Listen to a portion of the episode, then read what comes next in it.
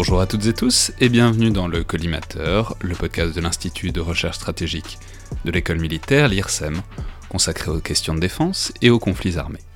Je suis Alexandre Dublin et aujourd'hui pour cette nouvelle journée dans le bunker, j'ai le plaisir d'avoir au bout du fil André Loez pour une nouvelle recommandation de film ou de série touchant aux faits militaires, afin de passer autant que possible doucement et productivement euh, cette période d'esconfinement, qu'on vous exhorte bien sûr à respecter rigoureusement. Bonjour André.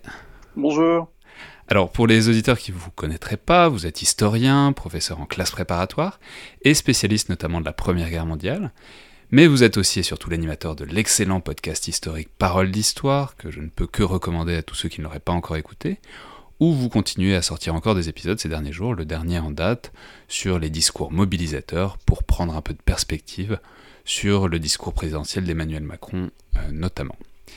Je signale par ailleurs que vous avez notamment dirigé le troisième tome de la collection Monde en guerre aux éditions Passé Composé. On avait reçu Hervé Drévillon il y a quelques semaines, quelques mois maintenant, pour parler de la grande qualité des deux premiers tomes et plus généralement de la guerre euh, à l'époque moderne. Alors j'ai aucun doute que euh, le troisième sera tout aussi excellent, mais il devait sortir dans quelques jours et je crois savoir que dans le contexte actuel, ça va pas prendre quelques jours ou quelques semaines de retard, c'est bien ça? Oui, ce sera repoussé euh, évidemment. Je ne sais pas exactement quand, peut-être en mai, juin. Euh, moi, ça me fait beaucoup réfléchir parce qu'en fait, je retrouve dans la situation actuelle beaucoup de choses euh, qu'on a écrit, écrites avec les auteurs sur les mobilisations générales, les solidarités, mais aussi parfois les tensions sociales en temps de guerre. Enfin, il y a beaucoup de choses qui font réfléchir évidemment, et on n'aurait pas souhaité écrire ce livre et qu'il ait une telle résonance, même s'il sortira un petit peu plus tard. Bah, on restera donc évidemment attentif à ça, on en reparlera probablement, et puis dans tous les cas on relaiera les informations au sujet de l'ouvrage dès qu'on en saura un peu plus. Alors, c'est pourtant vers une autre guerre euh, que vous dirigez nos regards, André, un peu plus proche de nous et en même temps euh, très loin, puisque vous voulez nous parler d'un film de sous-marin qui se situe en pleine guerre froide. C'est le légendaire À la poursuite d'Octobre Rouge de 1990 de John McTiernan, le réalisateur notamment de Piège de cristal et de Predator, petit faible toujours pour Predator, basé euh, sur un livre de Tom Clancy avec Alec Baldwin et surtout un très grand Sean Connery euh, en commandant de sous-marin soviétique qui reprend quand même assez vite un accent écossais dont on reparlera peut-être. Mais euh, je signale au passage qu'il est disponible sur les sites de VOD, de Canal+ et de TF1, aussi et surtout sur l'excellente plateforme la Cinétech dont on a déjà parlé. Alors, je, vais simplement dire que c'est évidemment un très grand classique, qui est devenu assez culte euh, dans les milieux défense, avec au passage une bande son splendide, mais, et c'est aussi euh, le propos de ce format dans le bunker, c'est aussi un film qu'on a euh, souvent vu un jour à la télé, qu'on a peut-être un peu oublié, et votre propos est donc qu'il est sinon urgent, du moins extrêmement bénéfique, de le revoir attentivement, André. Oui, alors c'est un film moi que j'adore, que j'ai adoré euh, à sa sortie euh, en 1990. Euh, un moment d'ailleurs paradoxal puisque c'est un film de guerre froide qui sort au moment où la guerre froide est tout juste en train de se terminer. Peut-être d'ailleurs que ça explique pourquoi il n'a pas le statut de classique de film de guerre froide, mais en revanche c'est un classique de film de sous-marin. Alors peut-être un mot de l'intrigue. Effectivement, le personnage principal joué par Sean Connery, c'est Marco Remius. Marco Remius, un, un commandant de sous-marin de légende en URSS et c'est lui qui est chargé de tester tous les nouveaux sous-marins, et en l'occurrence un nouveau sous-marin, Octobre Rouge, sous-marin soviétique, euh, qui est doté d'un système de propulsion hydrodynamique euh, totalement silencieux et indétectable, et du coup qui en fait une arme extraordinaire dans le conflit que se livrent encore les États-Unis, l'URSS, dans ces années 80, au moment où le film se situe. on, va dire que c'est un très grand film de guerre froide aussi, mais c'est là que l'intrigue avec les sous-marins est intéressante, c'est que c'est vraiment ce côté, on essaye de deviner ce que fait l'adversaire, on essaye de deviner les modèles euh, de l'adversaire. Enfin, et, c'est vraiment toute la première partie euh, du, film, c'est vraiment une sorte de truc en double aveugle, quoi. C'est-à-dire, on essaye de deviner ce qui peut bien être ce sous-marin, à quoi il peut bien ressembler, où il peut bien aller, ce qui en fait est pour le coup une constante de, la guerre sous-marine qui, existe encore jusqu'à aujourd'hui. Oui, c'est-à-dire que c'est à la fois un film de guerre froide, un film de guerre conventionnel avec euh, des scènes, on y reviendra sans doute, euh, d'hélicoptères, des scènes d'action, etc. Un film d'espionnage, très clairement dans sa première partie, euh, notamment avec un personnage, alors on a un peu anticipé sur le reste de l'intrigue, mais un personnage qui s'appelle Skip Tyler, qui est un spécialiste des sous-marins, et l'agent Jack Ryan, joué par Alec Baldwin, qui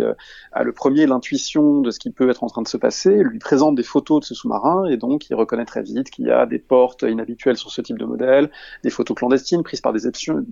par, des espions, pardon. et donc, on commence à réfléchir à qu'est-ce qui peut être en train de se passer, quel est le modèle, en quoi est-ce que les soviétiques ont peut-être pris une longueur d'avance dans cette guerre clandestine. Alors, l'intrigue du film, peut-être juste pour clarifier pour ceux et celles qui ne l'auraient pas vu, ça repose quand même sur ce passage à l'ouest de Marco Remus. Il est chargé de mener ce nouveau sous-marin détectable, mais il a décidé de passer à l'ouest, et du coup, toute la flotte rouge est chargée de le couler pour empêcher ce sous-marin euh, ultra moderne et précieux d'être aux mains des Américains, et la flotte américaine aussi,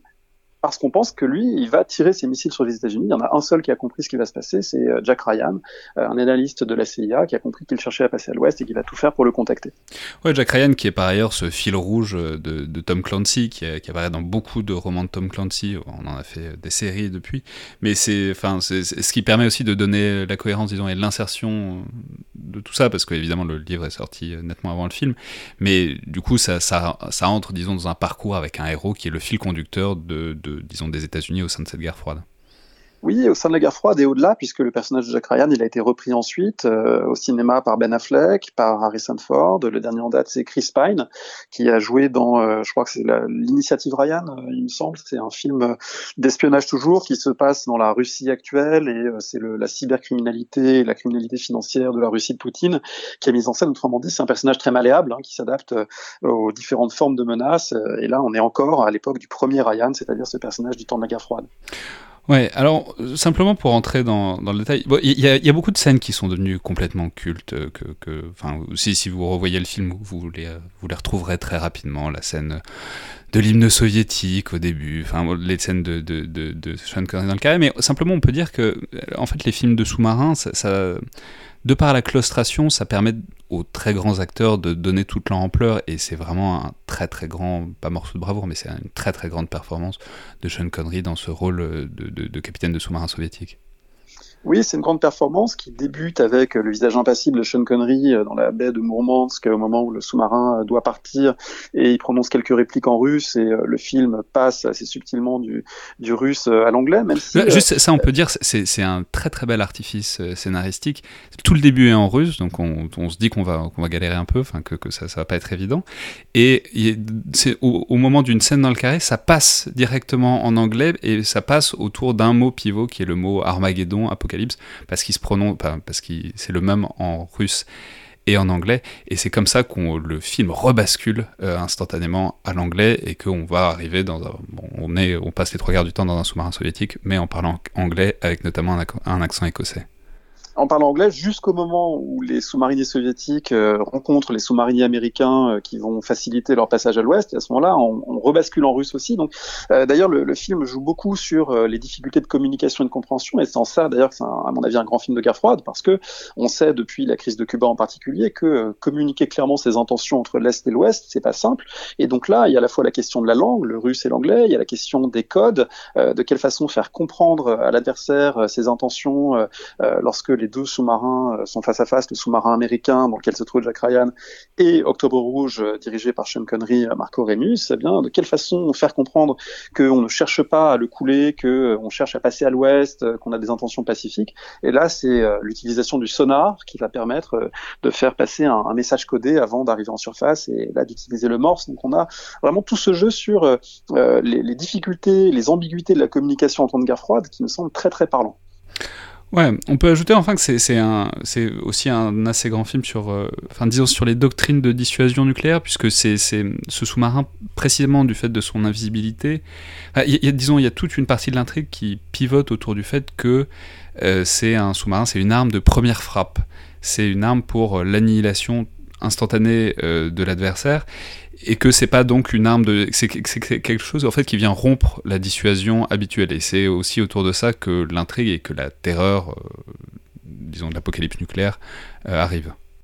Oui, ça arrive autour de ça, et puis ça arrive aussi autour d'une chose plus banale, qui est qu'au moment de la grande chasse à ce sous-marin, donc encore une fois qui, qui a quitté l'URSS, qui se dirige vers l'ouest, tout le monde le cherche, les sous-marins soviétiques sont chargés de le couler, la flotte américaine est chargée de le couler, et du coup la flotte américaine et la flotte soviétique se retrouvent au milieu de l'Atlantique Nord, face à face, dans une proximité de plus en plus grande. Et là, il y a un risque de guerre manifeste qui n'est pas sans rappeler ce qui s'est passé au moment, encore une fois, du blocus de Cuba en octobre 1962, lorsque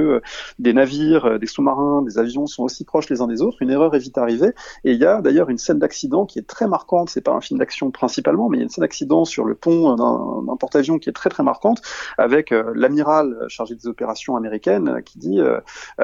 This business will get out of control. en gros, on va on va pas réussir à gérer cette proximité des flottes et cette proximité militaire, et la guerre risque d'être déclenchée par accident. Alors, euh, dernière chose, peut-être, comment est-ce qu'on peut, disons, quelle place est-ce qu'on peut donner euh, à Octobre Rouge dans, disons, ce grand genre euh, un peu méconnu, mais, mais quand même très classique et très important, que sont les films de sous-marins. je pense évidemment à USS Alabama, Crimson Tide, ou Das Boot, euh, voilà, il y, a évidemment toute une filmographie. Alors, il me semble que, à la différence d'autres films, il joue un petit peu moins sur euh, la claustration et l'enfermement, et en revanche beaucoup sur ce qui est euh, vraiment l'un des cœurs de métier des sous-mariniers militaires, c'est-à-dire le rapport au son et à la détection. Un des personnages secondaires, mais pourtant clé, c'est l'officier Joe qui est l'officier sonar euh, du sous-marin Dallas américain, et qui euh, est très attentif au son, qui est le premier à comprendre que euh, certains sons ne sont pas des sons naturels, mais peut-être les sons d'un nouveau sous-marin soviétique, qui est capable de détecter à l'oreille quel est le bruit d'une torpille américaine, le bruit d'une torpille soviétique. Donc ce travail sur le son et la manière dont il est redoublé par la, virtuosité de mise en scène de McTiernan, parce que euh, vous l'avez dit au début, c'est euh, Piège de cristal et donc c'est une maîtrise de, l'espace et des objets dans l'espace et les scènes où les sous-marins se frôlent sont absolument éblouissantes. Euh, ce travail-là me semble très très intéressant et je ne sais pas s'il est réaliste sur ce que vivent les sous-mariniers militaires, mais en tout cas il fait beaucoup réfléchir. Très bien, bah merci beaucoup André Loès. Donc on, vous aurez compris, on vous recommande très fortement soit de voir, soit de revoir, soit au moins d'écouter euh, la magnifique bande son de À la poursuite d'Octobre Rouge, euh, donc film de John McTiernan de 1990. Je rappelle à tous les auditeurs qu'ils peuvent vous écouter sur le podcast euh, Parole d'Histoire. Et à demain tout le monde.